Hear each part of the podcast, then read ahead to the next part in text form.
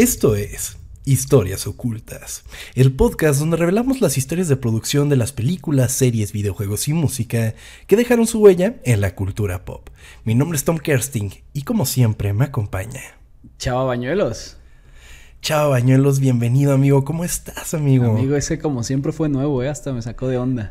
Yo sé, yo sé. Quería variarlo un poquito porque la neta se vuelve monótono de vez en cuando, entonces hay que hay que cambiarlo un poquito. Pero amigo, eh, qué bueno verte por aquí, como que hace mucho tiempo que no te veía. Amigo, sí, una semana donde no nos aparecimos. No dimos explicaciones, pero la verdad estábamos ocupados este, viendo a, a bueno, unos viendo a Dualipa sí. y otro este, tratando de sobrevivir después del temblor que tumbó su casa. Pero, este, no es cierto.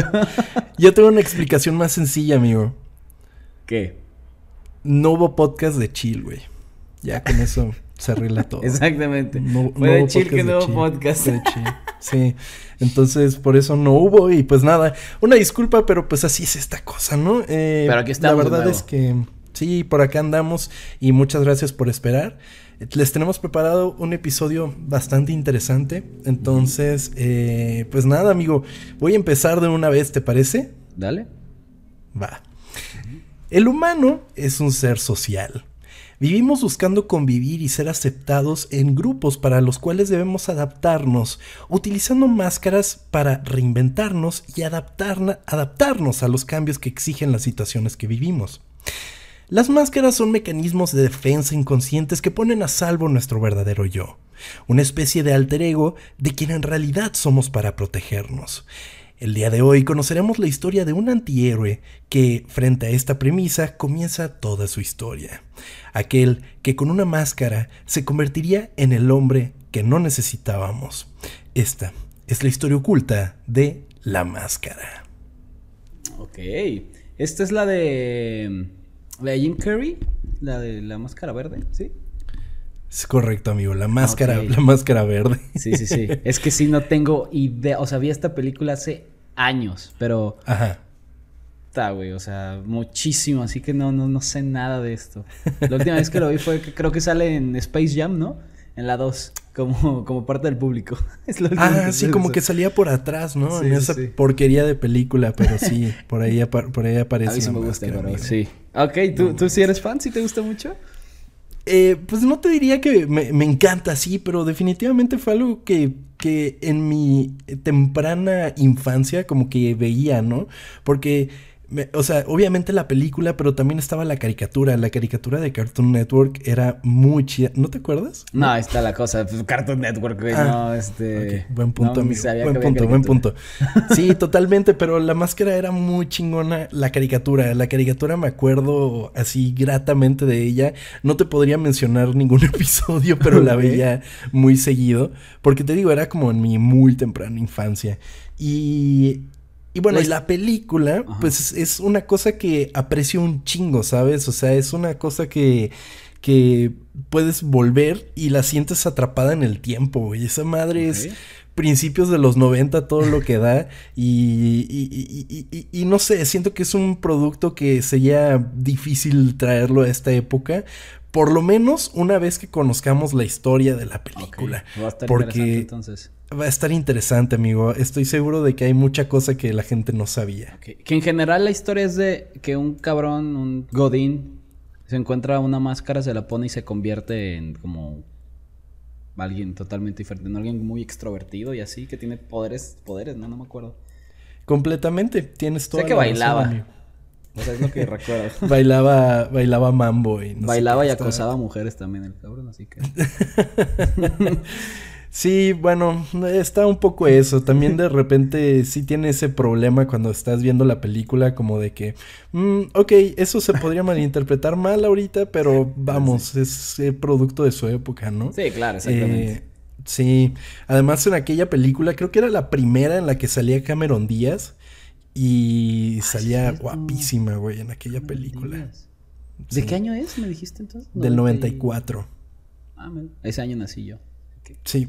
Sí, sí, sí. Entonces, eh, pues bueno, vamos a remontarnos verdaderamente al principio, porque como tú, creo que hay mucha gente que no tiene ni idea de dónde viene la máscara, solo es algo que existe. Y pues bueno. La historia, amigo, de la máscara comienza con un personaje que se llama Mike Richardson. Mike Richardson, pues, fue un artista de Oregon que estaba trabajando como contratista independiente una vez que terminó la carrera. ¿Ok? Entonces él andaba como haciéndole cosas ahí a la gente, ¿no? E inició una agencia de arte con el nombre Dark Horse Graphics.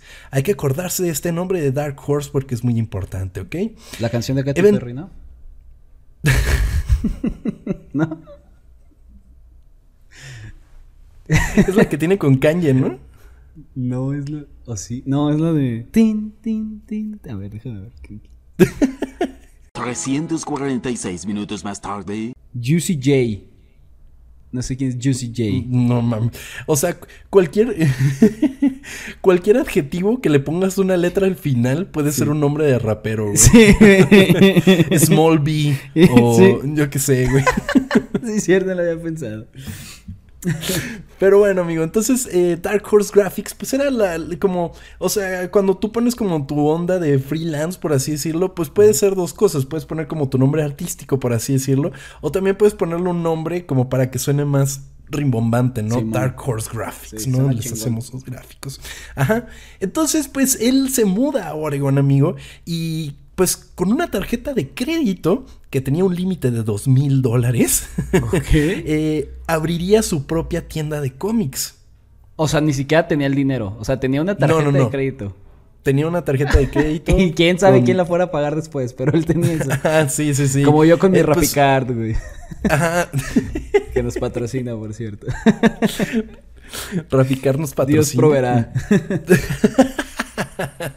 Exactamente, entonces él tenía su tarjetita y dijo, bueno, pues me arriesgo, ¿no? Pero además, imagínate qué época para con dos mil... 2.500 dólares, te dije 2.000, son 2.500. Abrir una tienda de cómics. no, y aparte me decías que estaba de, de, contratista, ¿no? Ajá, sí, o sí. O sea, de contratista dijo, estoy harto, déjame abrir mi tienda de cómics. sí. O sea, sí se quiso arriesgar un cabrón, ¿eh? Muy cabrón, muy cabrón. Entonces, pues, pues nada, ahí puso su tiendita de cómics. Richardson eh, eh, recibía con frecuencia escritores y artistas eh, para que hicieran firmas de autógrafos en su tienda, ¿no? Esto que son meet and greet, por ejemplo, y va la gente, les firman cosas, y cosa que es muy recurrente en Estados Unidos, principalmente pues, por la cercanía que están los artistas de los cómics, ¿no? Aquí sería, es un poco más complicado, pero sí de repente pasa, ¿no? Es más como cosa de convenciones y cosas así, pero allá se acostumbra que en las mismas tiendas sí metan gente para que vayas a comprar producto de alguna manera, ¿no?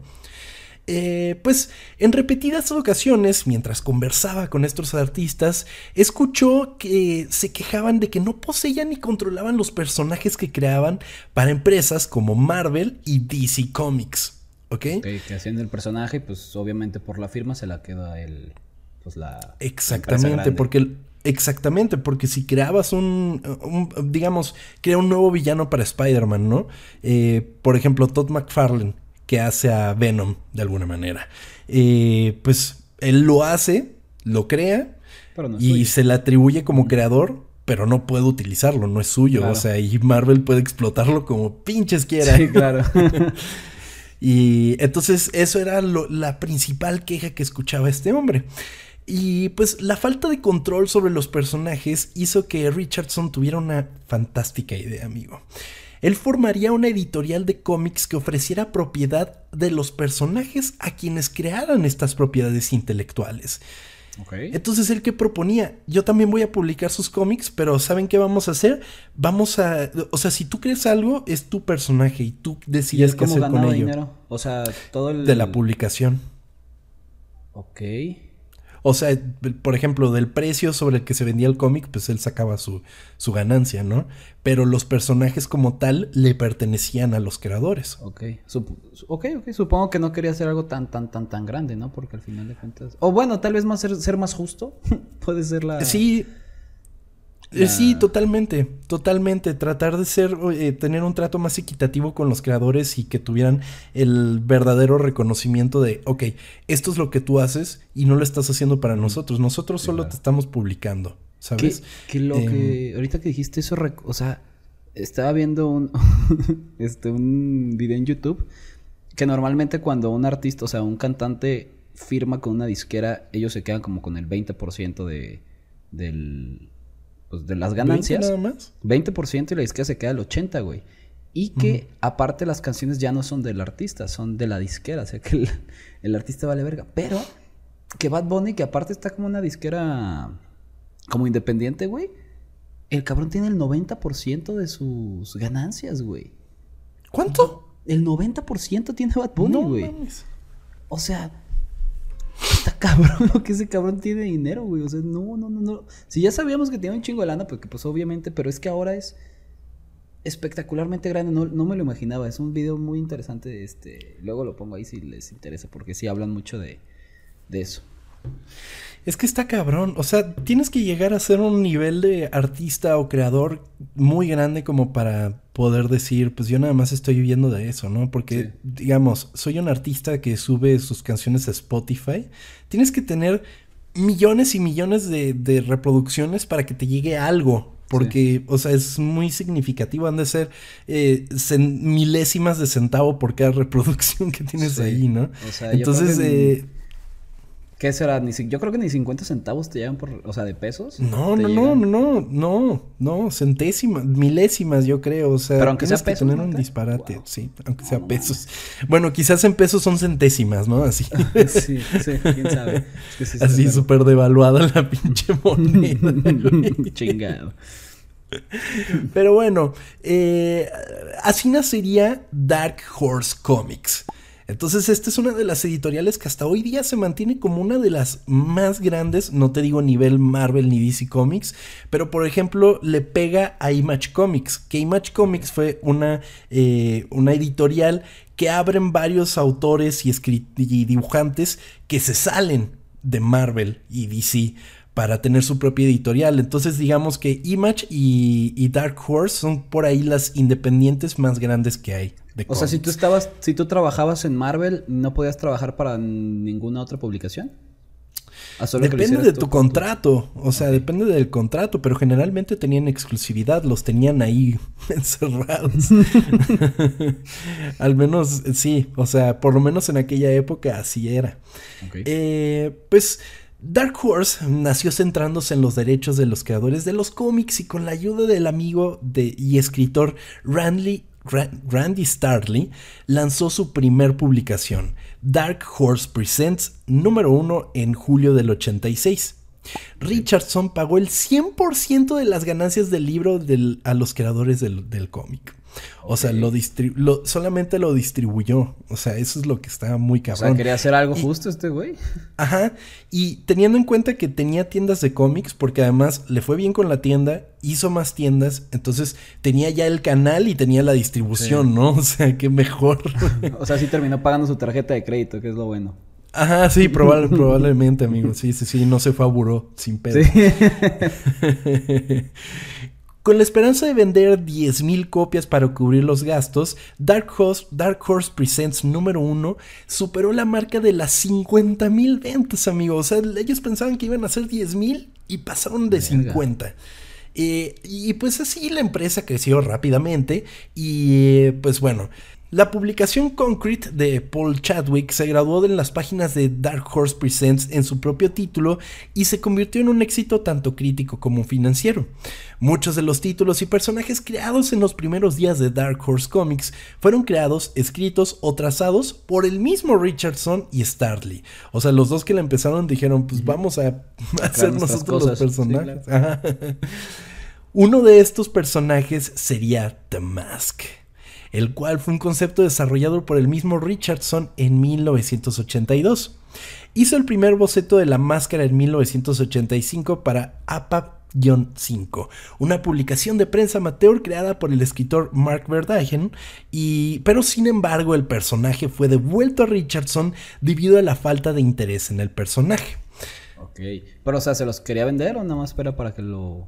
No, para que lo publicaran. Ah, ok. Para que lo publicaran. Entonces, eh, pues él crea la máscara, ¿no? ¿Y qué era la onda con la máscara? La historia de la máscara gira en torno a una máscara mágica que otorga a su portador poderes que alteran la realidad y una apariencia alterada, caracterizada por una gran dentadura y una cabeza verde. La máscara afecta la personalidad del usuario al eliminar todas las inhibiciones sociales y morales, lo que hace que el usuario se vuelva loco. Yo el personaje Pasa. El personaje se inspiró en una combinación del Joker y la versión de Creeper de Steve Ditko, así como el en el Dr. Jekyll y Mr. Hyde. ¿Ok? Entonces, eh, bueno, en la película lo explican como si fuera la máscara de Loki. Y Loki, al ser el dios trickster del, de, de, de, de- de los dioses nórdicos, que si quieren una clase de dioses nórdicos pueden ir al episodio de Thor. También estaba muy cagado aquel episodio. Y, y bueno, entonces la máscara lo que en sí lo que hace es quitar todo esto que platicaba al principio, las máscaras que nos ponemos dependiendo eh, la situación y el círculo en el que nos encontramos para que no nos afecte de ninguna manera lo que pase, estar listos Sí. para las situaciones. Pues lo que hace esta máscara es que te quita todo, güey, y te vuelves prácticamente un- una persona que no está, o sea, que no tiene un pues un concepto de lo que está bien y lo que está mal, ¿no? Porque si tú te pero cada fijas, persona, cada persona actúa diferente cuando tiene la máscara. sí, acuérdate, inclusive en la película se ve porque el malo en algún momento se queda con la máscara y pues sigue siendo un culerazo con la- cuando, cuando se pone la máscara. Ok, ok. O sea, te quita como de estas cosas que te detienen a hacer Ajá, ciertas cuestiones, ajá, pero sí, o sea, sí te queda como el, pues el cero, o sea, ¿quién eres tú? ajá, sí, de alguna manera. O por lo menos lo que te motiva, ¿no? Porque acuérdate que este güey estaba dale y duro con que quería eh, conocer a, a Cameron Díaz, o bueno, por lo menos salir. Entonces, en algún momento eso es lo que lleva a la máscara a hacer lo que hace. Porque dice, necesito dinero, ah, pues va y roba el banco, ¿no? Entonces, eh, pero tampoco lo hace como consciente. Eh, Este güey... Stanley Ipkiss se llamaba el personaje, ¿no? Entonces ese güey no, no era consciente de lo que estaba pasando y es prácticamente lo que pasa con la máscara. Entonces ya vimos que la máscara es un personaje de cómics, cosa que poca gente creo que sabe, ¿no? Entonces No la onda, la onda con la máscara es que tuvieron que rebajarla un chingo para la película. Era un personaje hiper, hiper violento en los cómics, pero así, o sea, era violento, era un cómic hasta cierto punto machista, eh, estaba muy cabrón, estaba muy cabrón el cómic. Ok. Sí, lo puedo notar. Si de por sí en la película se puede ver un poco, me imagino que si lo tuvieron que bajar, Sí. debe estar muy cabrón. Totalmente. Pues eh, recuerdas que le devolvieron el personaje porque no mostraban interés. No. Una vez que Richardson fundó Dark Horse Comics, uno de los títulos de lanzamiento de la compañía, como ya les había mencionado, fue Dark Horse Presents. Entonces, este cómic, como en muchas ocasiones hemos visto, era una antología de cómics. O sea, se tenía como varias historias adentro de una misma historia, tipo Amazing Fantasy, que entre sus páginas estaba eh, Spider-Man, Journey into Mystery, que en sus páginas estaba Thor, por ejemplo. Sí. Ese tipo de cosas, ¿no? Eh, pues bueno, y, y ya teniendo Dark Horse, pues dijo, güey, aquí tengo este personaje, ¿no? Entonces, a partir del décimo número del libro, eh, publicado en 1987, Richardson contrató al escritor y artista Mark Badger para desempolvar su antigua creación para APA 5. Entonces dijo, mira, tengo aquí a la máscara. eh, es, pues, es mi Haz creación, algo. pero trabájala. Ajá, sí, sí, sí. O sea, vas, haz la, haz la tuya, ¿no? La versión de Badger eh, de la máscara, o como él la renombró, The Mask, pero es The Mask como si fuera en francés, eh, masque, M-A-S-Q-U-E, eh, como decidía llamarlo, se publicó durante aproximadamente un año, pero se suspendió ya que la historia se había desviado demasiado hacia el territorio político. Era más que nada una, una, pues, una ¿Crítica? crítica política, ajá, totalmente. Badger explica que interpretó a Mask como una especie de demonio protector que buscaba a un sacerdote en América Central que estaba huyendo de la CIA. ¿Qué? Ok, no sé. No sé si se me antojó o lo odié. No, no, estoy como a la mitad. La cosa es que pues, a nadie le gustaba y ni siquiera a Richardson le gustó. O sea, dijo, ¿qué es esto, güey? O sea, cambió Pero estuvo un año, güey. Estuvo un año haciéndolo. Pues es que igual y como que, o sea, quizás el mismo input de que estos güeyes eran como de que eh, tienes to- toda la libertad para hacer lo que quieras, igual y fue de, güey, no podemos decir ahorita que no, no mames. Ah, ok. Sí. ¿Sí sabes? O sea, ya como cuando que, bueno, sacó al sacerdote sí dijeron, no, mejor ya páralo, ¿no?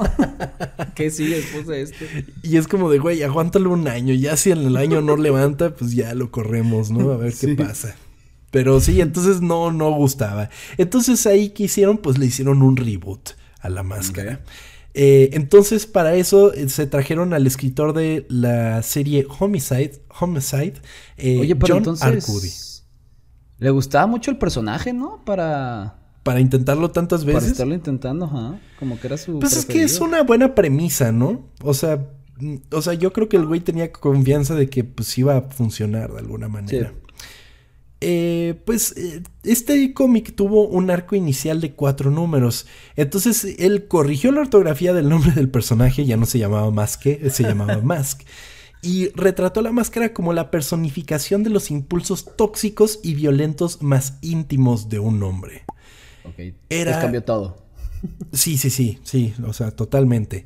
Pero sí estaba muy loca la máscara. O sea, ¿Tú sí, leíste o sea, estos cómics? No, jamás. ¿No? No, no los he leído, pero, o sea, por, por buscar, investigar y todo eso, pues ahí es donde uno No, le encuentra, ¿no? El primer cómic de The Mask se abre con un Stanley Ipkiss mientras compra una máscara verde de aspecto decorativo en una tienda de antigüedades, como regalo de maquillaje para su novia. Casi inmediatamente después de salir de su tienda, unos motociclistas lo golpean. De camino al apartamento de su novia, Ipkiss sueña con usar algunos elementos para devolverle el favor a los motociclistas. Una vez que prueba el artefacto en medio de la noche, puede representar fantasías ultraviolentas sobre estos motociclistas. O sea, básicamente los mata, güey. O sea, a uno le mete no sé dónde por el allá. O sea, está, está muy... Pero, o sea, está ¿sí lo hace o nada más lo, lo imagina? No, no, no, lo hace. Él se lo, imagina, pero la máscara lo hace, güey. Ah, ok. Ya entendí. El origen de los poderes de la máscara nunca se explica por completo en Mayhem, que era como se llamaba el cómic. Pero cuando Ipkiss se la pone, se convierte en algo más allá de la realidad. De repente es un asesina bromista que, asesino bromista que puede sacar cualquier arma que quiera de la nada, que puede sobrevivir a un disparo de escopeta de dos cañones en el torso. Cuando es la máscara, Ipkiss puede hacer casi cualquier cosa, fiel al concepto original de Richardson. Usa estas habilidades para saldar cuentas. El personaje de la máscara era hiperviolento, pero también bastante divertido. ¿En algún momento sí explican por qué? ¿O simplemente, o sea, en la película... Eh, Es que te digo, en la película, hay una parte en la película que el güey la lleva como un, como un experto en máscaras. Y el experto en máscaras es como de que, pues es la máscara de Loki. O por lo menos una representación de una máscara de Loki. Eh, Ok, y de- y es como lo más cercano que tienes a una explicación de cómo funciona la máscara. Porque inclusive eh, no siempre que se la pone funciona. De hecho, el, cuando se la muestre este doctor, hay una escena muy cagada del güey poniéndose la máscara y se empieza a mover todo como si le estuviera pasando algo y en realidad no le está pasando nada, güey. O sea, es, es, es, es como parte del encanto que no sepas bien qué pedo con la máscara. Porque hay también una parte en la que se- en el que el perro también se pone la, máscara, güey. Está muy cagado eso. Sí, es, es verdad. Entonces no hay nada de la máscara. ¿Y, y de la más barata hay?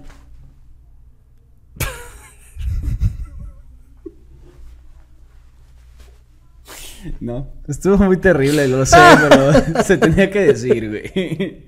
Haces otro chiste como ese y te vas de aquí. Estaba ahí. Ese sí me gustó. El No chiste más pendejo que he contado en la historia y te gustó, güey. Bueno.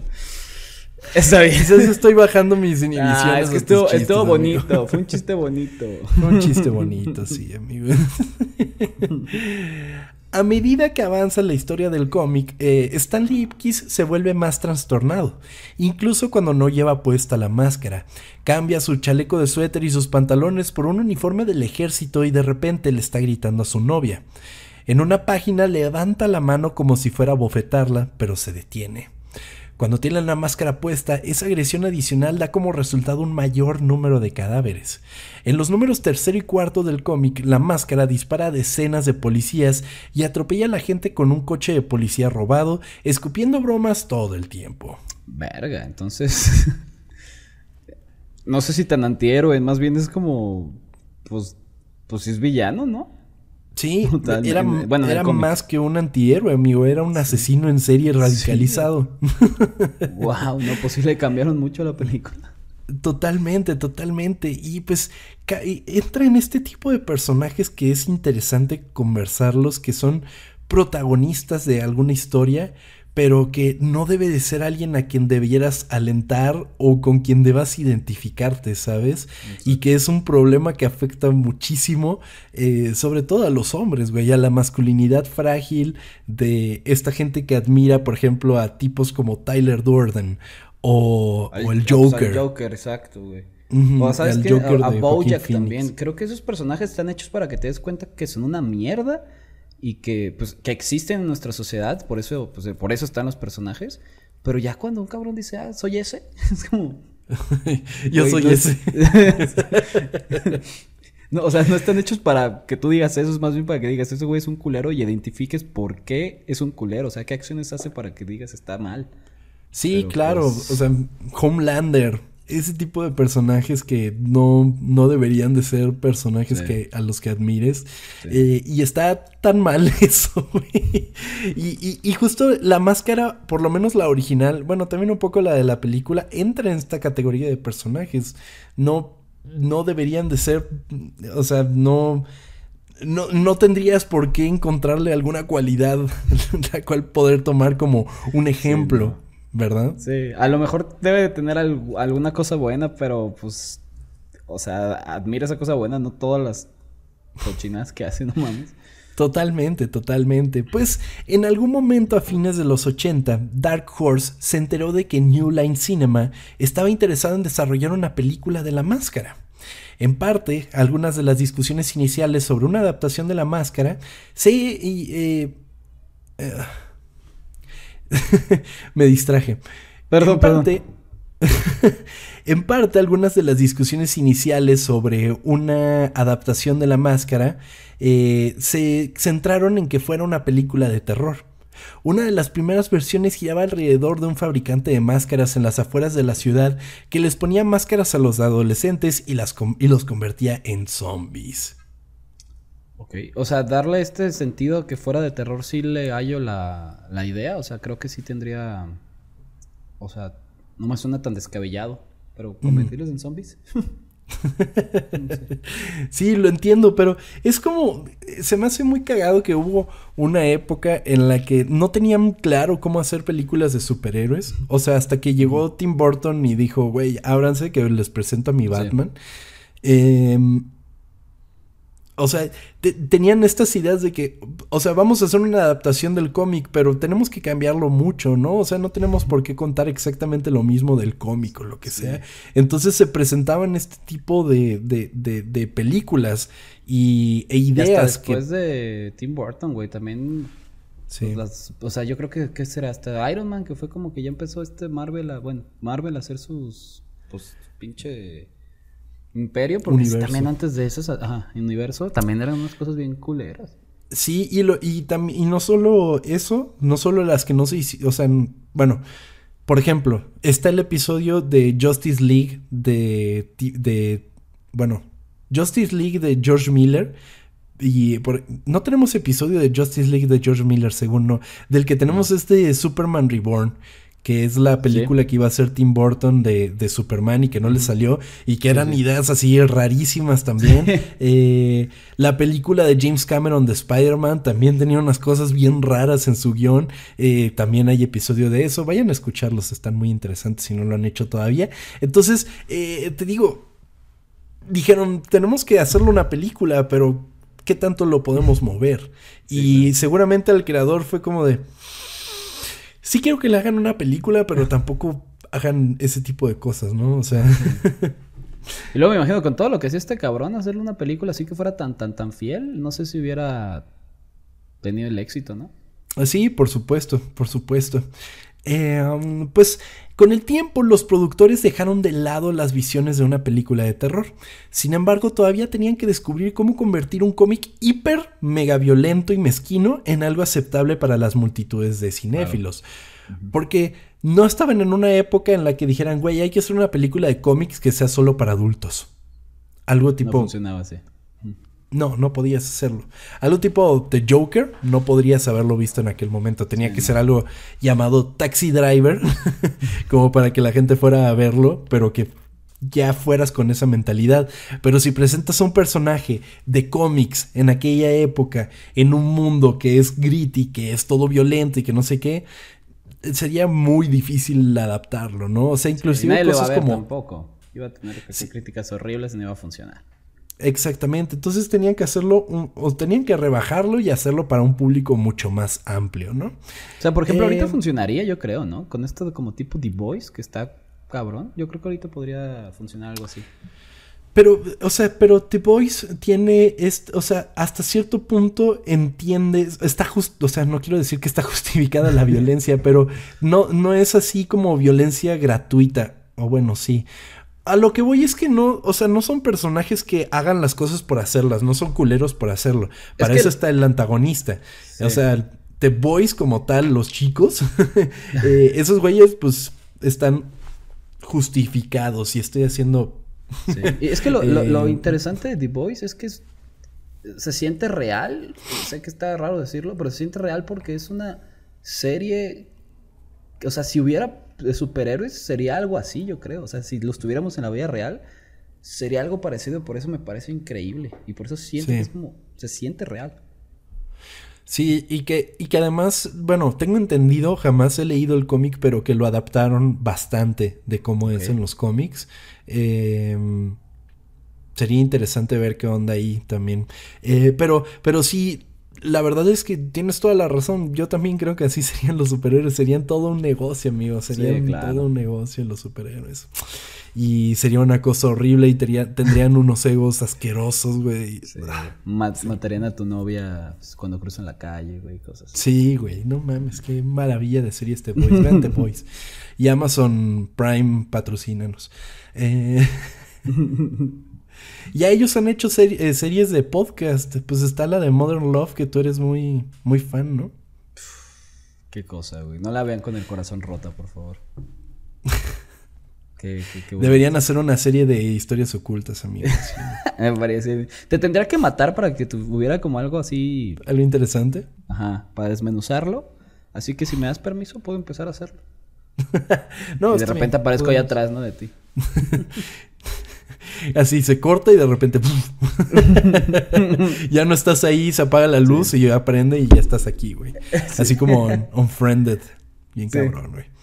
Pero bueno, eh, Adaptar al personaje a un grupo más amplio significó limpiar las manchas de sangre de la historia, encontrar un director que pudiera equilibrar los superhéroes con la comedia y tener la suerte de encontrar una estrella que pudiera aprovechar la energía del personaje principal y parecer un perdedor cuando no usara la máscara. Entonces era bastante complicado porque sí, son dos personajes completamente distintos, la máscara y Stanley, totalmente. Pero como hemos visto en episodios anteriores, amigo, hacer una película basada en cómics a finales de los 80 era un reto particularmente grande, sobre todo cuando el personaje no era tan conocido como Batman. O sea, había salido Batman de Tim Burton apenas unos años antes, eh, se volvió en la película más taquillera de la historia, pero Batman es un personaje que casi desde su concepción se volvió parte de la cultura pop a pulso, ¿no? Digo, lo que hizo Tim Burton fue, o sea, o sea, tallarlo en piedra, pero ya era un personaje que se conocía. O sea, sé, por los cómics, por la serie de Adam West, por lo que quieras, ya era un personaje conocido. Batman dejó de ser un personaje de cómics para convertirse en un personaje de la cultura pop que ya estaba bien instaurado para ese momento. Pero llegas con algo como la máscara y es como Sí, claro, que solamente la gente que leía cómics la conocía, ¿no? Si no salía en ningún otro lado. Y deja tu cómics, cómics underground. Los hipsters que leían cómics eran los que conocían a la máscara. Porque no, no, el chavito que iba a comprarse su, su cómic de X-Men, nada más, le valía madres la máscara, güey. O sea, Claro. no. Y supongo que no muchos niños leían este la máscara, pues por todo lo que pasaba. no, así que sí, es no, una cosa totalmente. Totalmente complicada. O sea, neta, es puro güey que ve cine este danés, güey. Nada más. Totalmente, amigo. El guionista Michael Fallon había terminado un primer borrador de un guion de The Mask en 1991. La primera versión de Fallon tenía un espíritu más cercano a los cómics de Mayhem. Mark Verheiden, eh, quien revisaría el guion, dijo que había una escena en la que la máscara metía una ametralladora en los pantalones de un tipo y abría fuego. Entonces eso no se podía hacer. no, no, pero suena bien. No sé, amigo, no sé. También un poco, un poco del encanto de la película de la máscara es que nada es real, güey. O sea, y, y es parte de por qué los efectos especiales de la máscara han envejecido tan bien. O sea, no te voy a decir, puta, se- no, no se nota que son no efectos puta, especiales.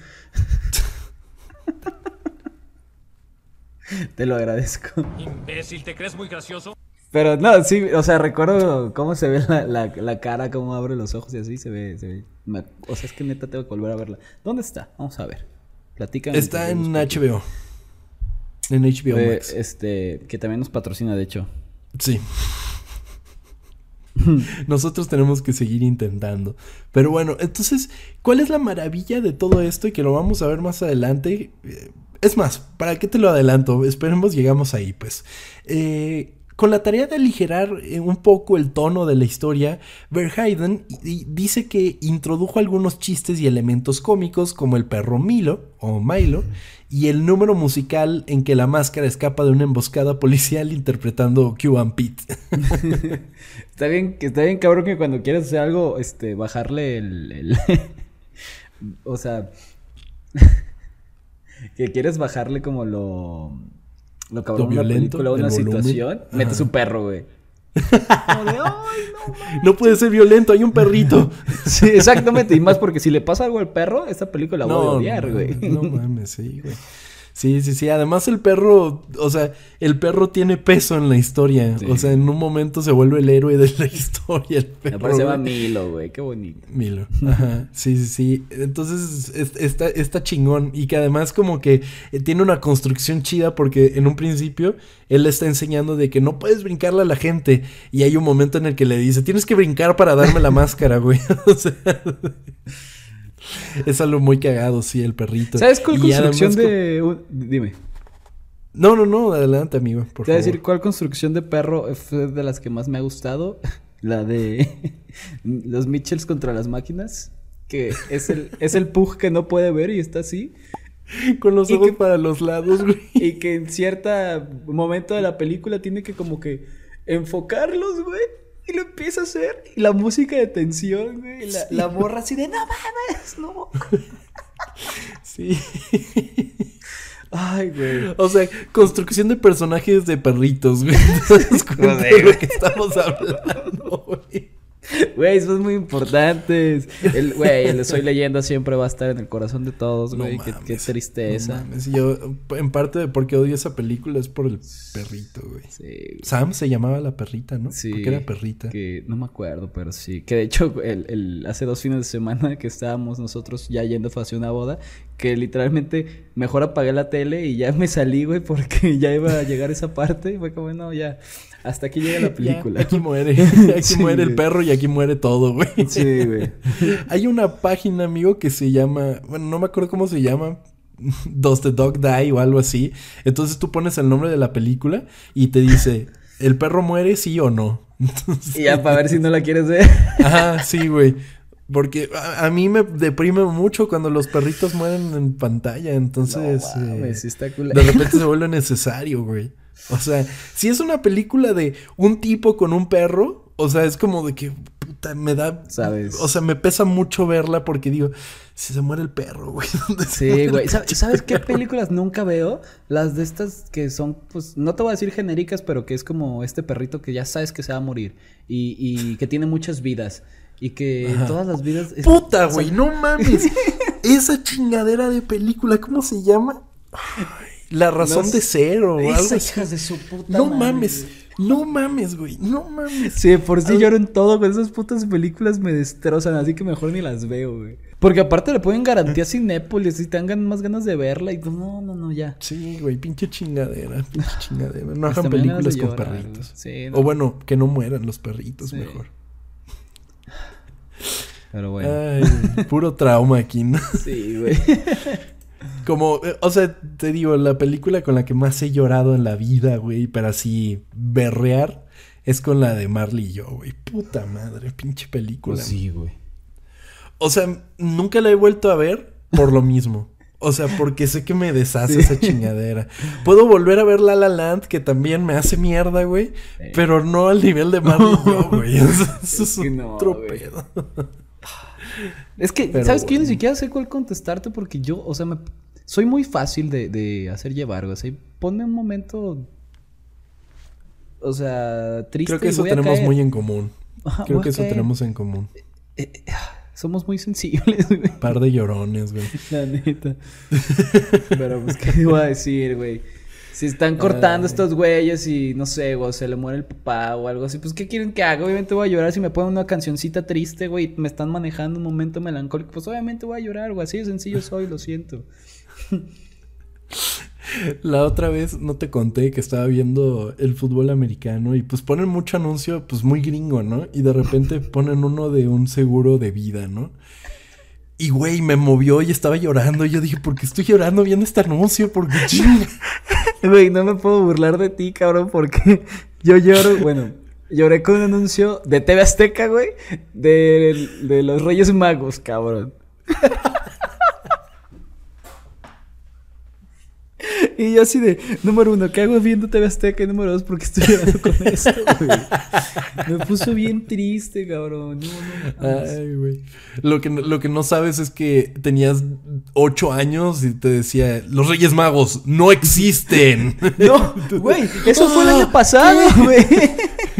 ¿Cómo que? Fue el año pasado cuando lloré, güey. El año pasado te ¡Ah! Yo dije el año pasado te enteraste que no existe, güey. No, pendejo. Ay, qué triste, güey. Qué pendejo estamos hoy, güey. Ya sé. Pues La semana pasada se nos juntaron las pendejadas. güey. Sí, sí, sí, las, las tenemos que sacar de alguna manera y disculpen. Mientras el guion comenzaba a formarse, New Line todavía estaba eh, buscando a su protagonista. Sin embargo, la película estuvo varios años en el infierno de producción. O sea, el infierno de producción, pues es como un chingo de películas que dicen, sí, se está produciendo, se está haciendo, pero no hay avance. o, sea, no se está haciendo nada. nada. Ajá.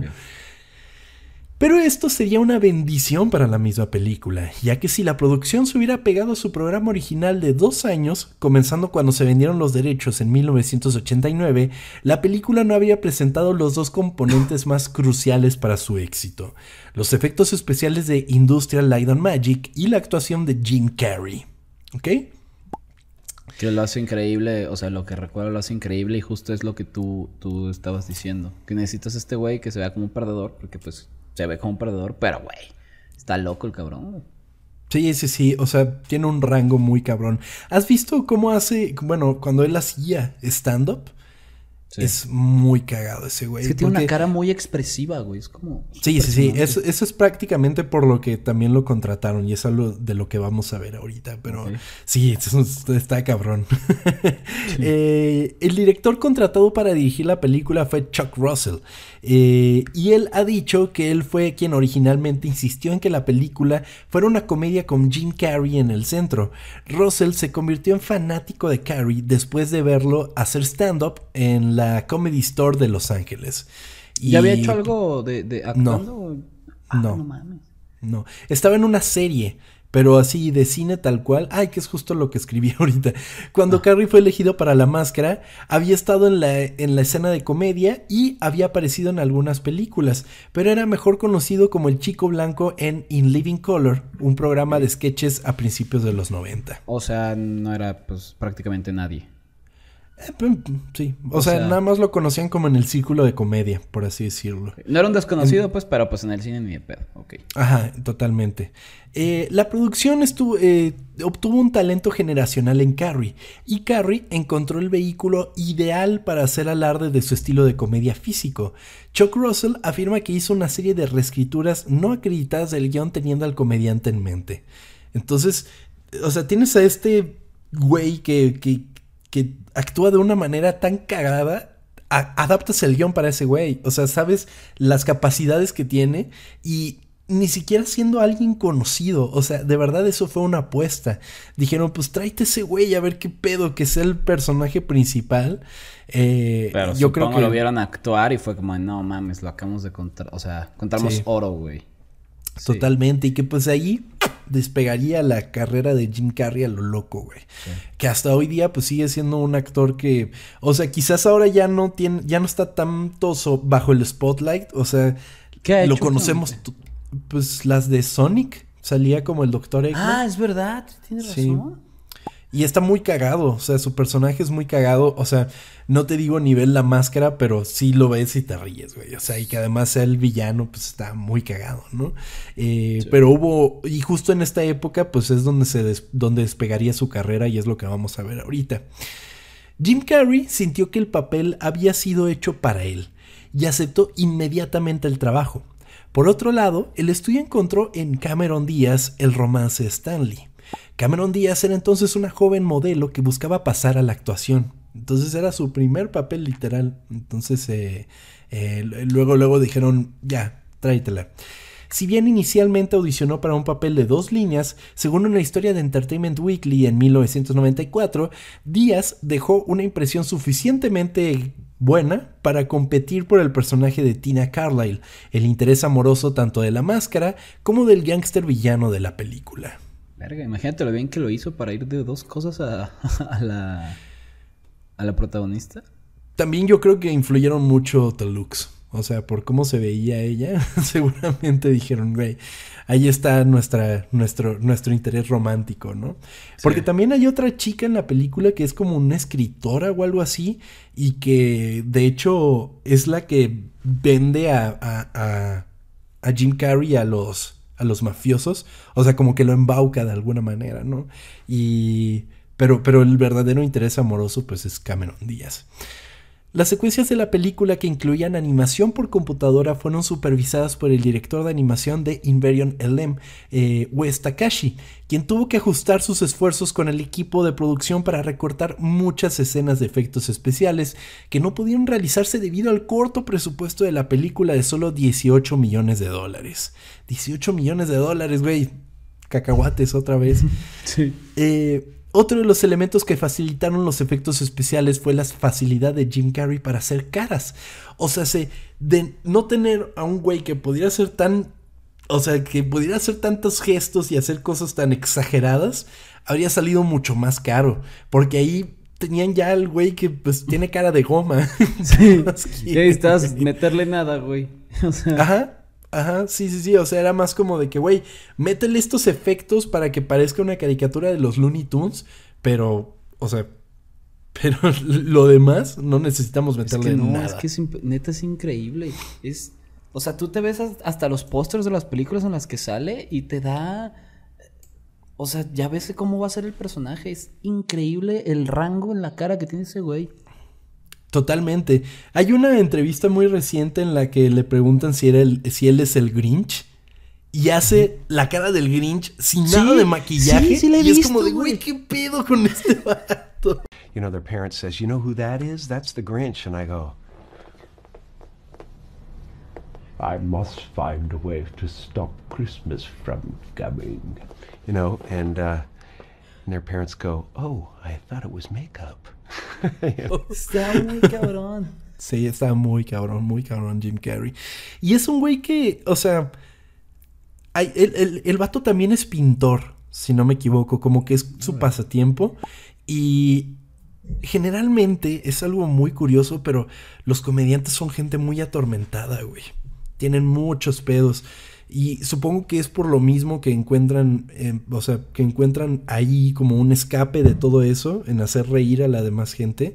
Pero es gente con muchos pedos. O sea, ven nada más a Robin Williams, por ejemplo. O sea, gente Pues que es con, como con- mucha cosa en la cabeza. por- porque llegas a empezar a burlarte de ti mismo y eso hace como que empieza a darle risa a los demás y yo creo que de ahí viene, por eso tienen como esta facilidad. Pues sí, quién sabe. La verdad es que, o sea, son admirados y aún así teniéndolo todo, pues ni siquiera es suficiente para ellos, ¿no? Está, está, está cabrón, está cabrón.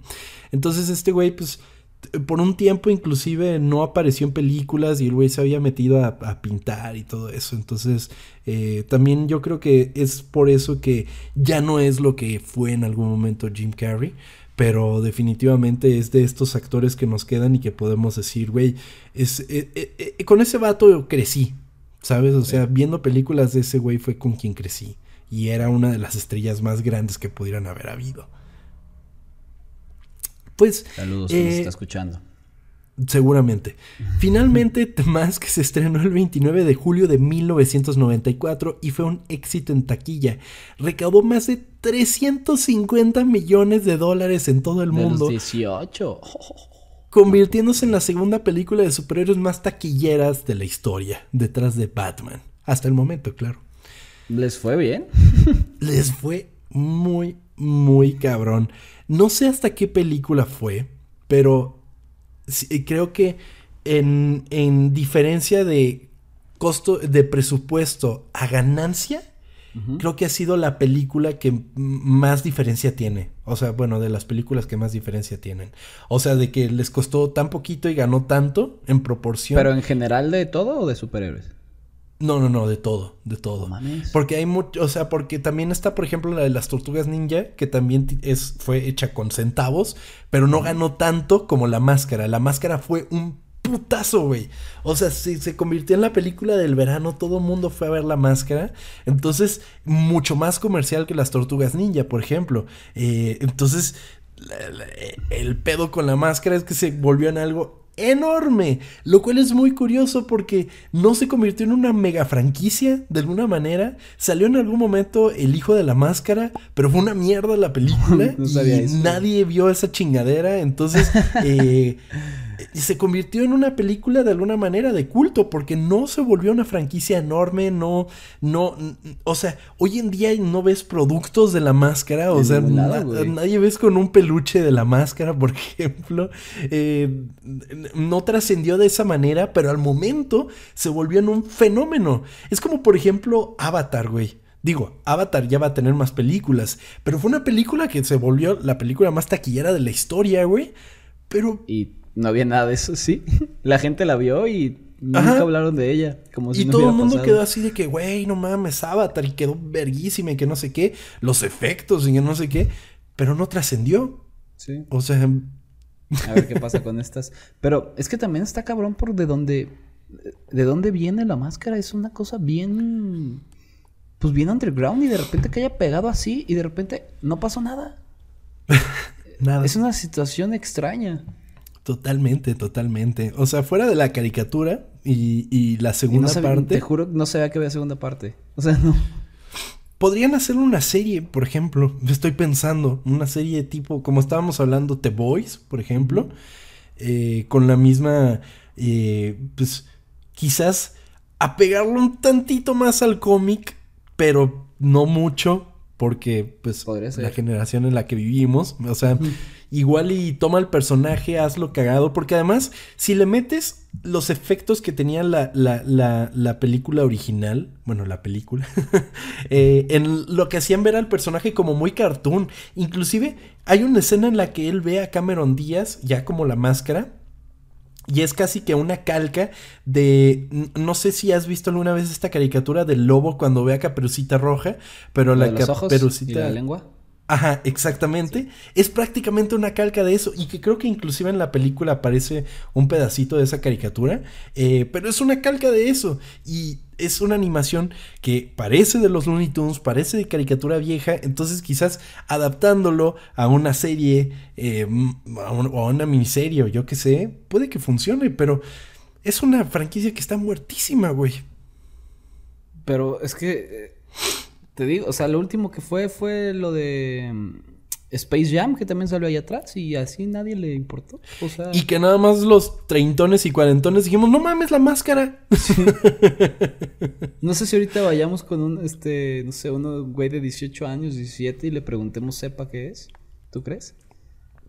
Quizás por la película, pero yo, yo, yo me gustaría saber, creo, creo que si te gusta el cine, pues sí ves como películas viejas, pero yo no sé qué tanto, con toda la cantidad de contenido que hay, yo no sé qué tanto un chavito de 15 años, 16 diga, ah, no mames, voy a ver esta película de hace 20 años, teniendo ahí disponible mil películas que salieron esta semana o series o lo que sea. Porque pues, con nosotros, ¿qué pasaba?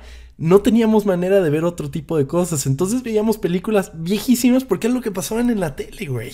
Porque era lo que podías ver en Azteca y lo que sea. Y ya quizás no estoy generalizando, eso hay que hacerlo claro, porque el que es interesado en el cine, pues es una bendición el streaming hoy en día, porque te encuentras Claro. todo lo que quieras. Entonces, eh, si tú quieres ver lo que el viento se llevó, pues sin pedos lo ves, ¿no? Eh, entonces, el que quiere ver cine puede verlo, sin Sí, no, importar estamos en una de época cuándo fue. que nunca se haya vivido. O sea, para toda la gente que ama el cine, pues es, es maravilloso. Tienes miles de opciones. Pero digamos, un morro de 16 años que pues sí le gusta ver películas, pero no es este cabrón que va a ser el apasionado toda la vida. Pues no sé si llega a ver este tipo de películas. Porque llega, se mete a Netflix y tiene... Es que también es, es- es muy abrumante también. Tienes tantas, Sí. tantas, tantas opciones que no sabes ni qué chingados ver, güey. Hay Ese también es un poco el problema que es como de, güey, ¿qué veo? Sí, güey, es que hay demasiadas cosas. Es que Sí. debes. ah, Antes eran, digamos, tenías cuatro canales. Ah, miren, en esos canales hay tres cosas. Estás diciendo, ay, no estoy viendo tres cosas, no importa. Ahora le quita, hay hay demasiado peso porque no estás viendo un millón de cosas por estar viendo una, así que es. Totalmente, y también te quedas fuera de la plática, ¿no? O sea, imagínate llegar a- a- con tus compañeritos de la escuela, güey, y no haber visto Élite. Élite. Que todo mundo, que todos los chavitos la están viendo y tú eres el único pendejo que no. Entonces, pues no ni también quieres estar adentro de, de- de la conversación, ¿no? Entonces, no sé. Cuéntenos, porque si hay gente que nos escucha más joven que nosotros, entonces díganos cómo perciben ustedes que su generación ve el cine, ¿no? Está, está interesante. Eh, pues ya estamos por terminar, amigo. El- el- en términos de ingresos brutos globales, ah, esto es lo que te decía, en comparación con el presupuesto, la película se convirtió en la película basada en cómics más rentable de todos los tiempos. Y permaneció así hasta el 2019, amigo, cuando salió una película que ya mencionamos en este episodio, Joker. Mm, Ok. Joker, ¿Yo creo que se también es una gastaron tanto? No, es una película muy barata, o sea, no, no exigía super efectos especiales y todo. Ya está No, buena. sin pedo. Está buenísima. ¿Tienes un pepsilindro, güey? Sí, pero sí, es un pepsilindro, amigo, pero es de los Jets. Ah, ok. Sí. O sea, no, no es de. A ver, pero enséñame el logo. O sea, es de los nuevos. Ah, sí, claro, no. Ah, ok. Yo pensé, aquí este cabrón está tomando agua desde un pepsilindro de 15 mil pesos, güey. Ay, sí, güey. Y yo aquí me lo encontré y dije, ah, pues eh, voy a tomar agüita en mi ¿Tienes Pepsi. playera de los Jets? Sí, Bueno, Jersey, ¿sí? tengo tres. Es que Sí, me tengo- encontré una en el tianguis. No mames. ¿De qué jugador? De Mark Sánchez. No mames. ¿Por qué no me dijiste, pendejo? ah, ¿sí la comprarías? ¿En cua- Sí. Estaba en 300 pesos. No No sé mames, si super sí, güey. ¿Sí? Ah, pues Sí. ahorita te hablo porque creo que... O sea, tengo el bazar del güey. Ah, pues sí. O sea, es que güey. ahorita los, los puestos de tianguis, güey, ya tienen Instagram. Es increíble. Mm, mm, hasta acá me llega el olor a la pobreza. Pues la máscara no solamente fue rentable para New Line, sino también para Jim Carrey, que en 1994 no solo estrenaría la máscara, amigos, sino que también estrenaría Ace Ventura y Dumb and Dumber, lanzándolo al mega estrellato en Hollywood. ¿Qué año para Jim Carrey? ¿Cómo iniciar tu carrera de una manera chingona, güey? Sacas estas tres películas que se han convertido así en películas de megaculto y, y, y, y- te ¿En vuelves un personaje super mainstream, un actor super mainstream. De la nada, de putazos, sí. Qué, qué chingón De para él. putazo. O sea, y, y no solo eso, porque ahora que lo estoy pensando, la máscara tenía cómic, cómic, de, bueno, sí, cómic, pero serie, o sea, después de la película hicieron serie. Ace Ventura, Ventura también tenía también. serie animada, güey. Y Dumb and Dumber también tenía serie animada. ¿A poco? Sí, ¿no te acuerdas que eran? Me acuerdo mucho por el carro que usaban estos güeyes, que era como de un perrito. Ajá. El carro era un perrito de Dumb and Ah, sí, Dumber, cierto, Estaba es muy cagado. Y tenían su caricatura, sí. y todo en cosas que había hecho Jim Carrey. Es una maravilla. Está muy A mí la que me encanta ese cabrón es la de Sí, señor. Es una película que disfruto mucho ver. Está padre, pero ahí no tiene. O sea, no es tan histriónico. O sea, sí es Sí, no- cagado, no pero. es- pero es una película que me encanta. No sé. ¿Te acuerdas de la de El número 23? Sí. No mames, ahí, ahí no hacía reír nada Jim Carrey. Y hace, hace poquito sacó una muy dramática. ¿Cómo se llamaba? Un, un dramonón, quién sabe. Yo me acuerdo que lo vi en Kick-Ass 2. En Kick-Ass 2 también tenía un personaje ahí que era como, eh, como un soldado, una cosa así. Eh, salía ahí Jim Carrey. Y, y te digo, ahorita en Sonic, pero una película dramática, amigo. Ah, la de Todopoderoso, güey. No mames. A mí me gustó. A la primera, güey. La primera es muy buena, ya la que hizo este Steve Carell no me gustó. Los pingüinos de papá, ¿la viste? Eso no lo había visto. No mames, sí es cierto. Crímenes oscuros. Ay, güey, te dije hace poquito. La hizo hace pinches seis años, güey. no mames. Es de, de- es como un detective. Es también está dramaticona. Pero se hace, se, es raro porque el cabrón pues te trae barba, está pelón y es como que wow. Sí, No está cabrón. Sí, está cabrón, sí. Pero, pues, mira, si el güey se la está pasando bien, si el güey, por ejemplo, disfruta hacer películas como Sonic, que Pues la sí. verdad es que se convirtieron en un éxito, las películas de Sonic, pues, ¿qué más, no? O sea, mientras él esté ganando, pues qué chingón. Sigue así, Jim Carrey, nosotros te queremos un chingo. La historia de la máscara nos demuestra que, así como la premisa del mismo concepto, adaptarse a las necesidades de una situación, generación o en su propio caso presentación, siempre tendrá resultados más que positivos. Evolucionar conforme la era y convertirse en algo nuevo con cada encarnación siempre será la opción a tomar. Y no tengan miedo de hacerlo, porque así como Jim Carrey, nunca sabrán cuándo están a punto de romperla. Esta fue la historia oculta de la máscara. Bravo. ¡Candente! ¿O cómo era, güey? Smoking. Ah, Güey, qué maravilla. Güey, eh, qué increíble episodio, la verdad. O sea, conocía la- que la máscara era un cómic, pero no tenía la idea de todo esto. Entonces, Para estas historias ocultas, ¿no? Totalmente, amigo, totalmente. Yo también aprendo mucho en estos, en estos episodios. Y bueno, qué bonito estar aquí de vuelta. La verdad es que sí, Sí, se extraña. La semana es rara cuando no grabamos. Sí, pero está, está bueno que, que estemos de vuelta. Una disculpa a todos por este por la semana pasada. Espero disfruten este episodio. Eh, y pues está en HBO la película, podemos ir a verla todos. vamos, vamos todos a, a- a ver a ver la máscara y también, bueno, espero, no sé si la caricatura también esté por ahí. Eh, pues. Nada. A ver. Eh, recuerden que nos pueden seguir en redes sociales, arroba ocultas, ocultas con leo porque somos muy cool en este podcast, Facebook, Instagram y Twitter. Hemos estado apagados, pero, o sea, nos tomamos vacaciones eh, del podcast, pero yo no me había tomado vacaciones del trabajo también, entonces fue como de que... A Tom le tocó descansar 100%. Sí, tocó descansar, tocó descansar. Y como Culti está echando la hueva, güey, pues no, no, Todos no había contenido en redes sociales. Sí, güey.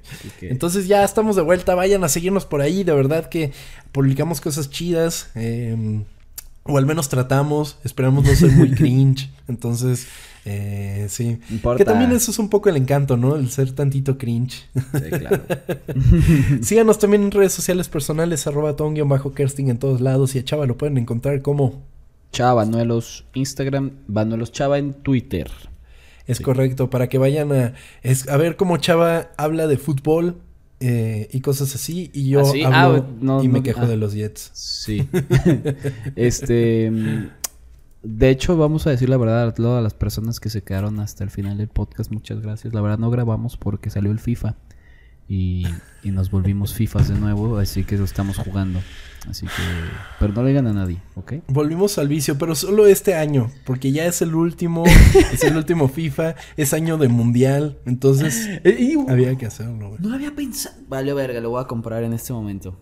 O sea, si es que sigo con la, con la prueba de 10 horas, güey, pero ya, ya es hora. Yo, yo eso es lo que me había planteado, dije, voy a regresar nada más en este por No estas razones, o sea, güey. eh, viene el mundial y voy a estar bien prendido por el mundial y voy a querer jugar y no sé qué, eh, y, es el último FIFA, entonces dije, bueno, un pedazo Se de, compra. de historia Se ahí, compra. ¿no? Se compra. ya. Sí.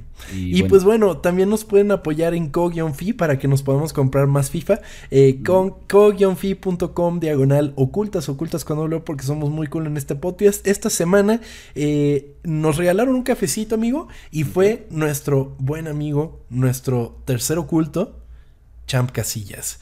Champ, un saludo, amigo. Mil Gracias, de verdad. Eres el mejor amigo. Muchas gracias. Esperamos pronto puedas volver por aquí. Vamos a ver qué, qué temas podemos hablar. Eh, y la- lo que pasa es que la agenda de Champ es bastante ocupada, pero eh, lo queremos Ahí mucho. encontrará algún resquicio. Algún, sí, totalmente, algún huequito en su ocupada agenda. Pero bueno, amigo, nos vemos la siguiente semana sin falta aquí en Historias Así, Ocultas. así es. Adiós. Y bueno, también me despido del Atlas bicampeón. Por eso me puse este outfit, porque este es el último ocultas en un año que Ajá. grabamos que el Atlas no es campeón, así que pues me despido de eso. Ok, y también ya se va Diego eliminados. Coca, entonces también... Adiós. Güey, hay que pensar qué vamos a hacer en el mundial, porque algo vamos a querer hablar del pinche mundial. Sí, ahí vemos que se puede hacer algún Sí, episodio. dejen, dejen sus ideas. Dejen sus ideas, porque no somos expertos, pero cómo nos gusta opinar de estas cosas. Sí, sí, Así sí. es. Aquí abajo, donde no pueden dejar nada pendejo, no es YouTube, pero. Ah, sí, es cierto. bueno. Vámonos este, aquí, amigos. Suerte, sí, nos vale. vemos. Bye bye.